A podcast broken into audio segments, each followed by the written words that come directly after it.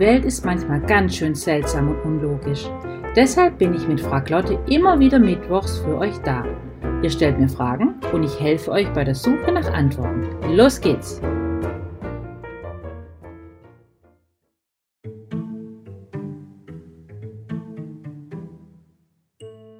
Heute fragt Ivar, sieben Jahre aus Greifswald.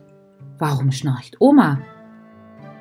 Lieber Ivar, die meisten von uns machen irgendwelche Geräusche beim Schlafen. Ich knirsche mit den Zähnen, mein Vater hört sich an wie ein wütender Elefant mit einer Kreissäge. Meine Söhne schmatzen oder klingen wie eine Hummel mit Fehlzündung. Und auch meine Oma hat geschnarcht. Schließlich gilt auch beim Schlafen gleiches Recht für alle. Warum sollen dabei nur Männer Krach machen dürfen? Gründe für das Schnarchen gibt es viele. Doch leider ist es häufig ein Zeichen dafür, dass wir zu wenig Luft bekommen.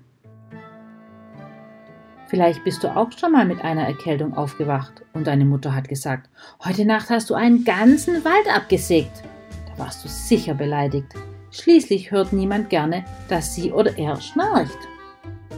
In deinem Fall hattest du wegen deiner Erkältung aber eine verstopfte Nase. Deshalb hast du die Luft durch den Mund gesaugt. Wenn du vor dem Spiegel den Mund aufmachst, siehst du das Zäpfchen und den Gaumen. Beides wird beim Schlafen ganz weich und schlaff und beides beginnt zu flattern, wenn du durch den Mund einatmest. So entsteht das Schnarchgeräusch.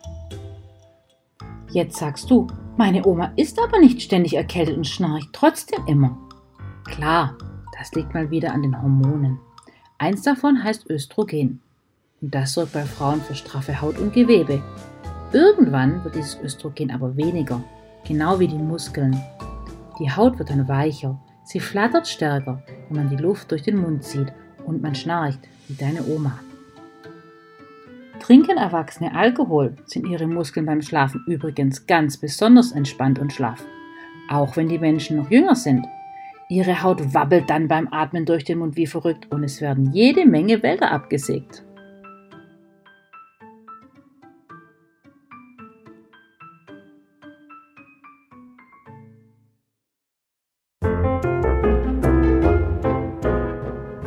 Ich hoffe, ich konnte dir ein kleines bisschen weiterhelfen.